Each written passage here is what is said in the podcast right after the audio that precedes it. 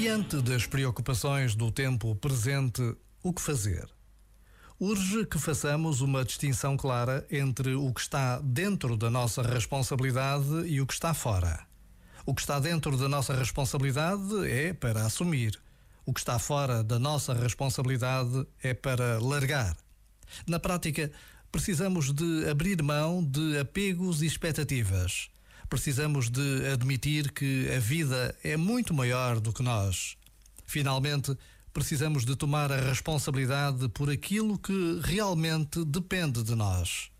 Imersos neste processo, podemos então relaxar. Já agora, vale a pena pensar nisto. Este momento está disponível em podcast no site e na app.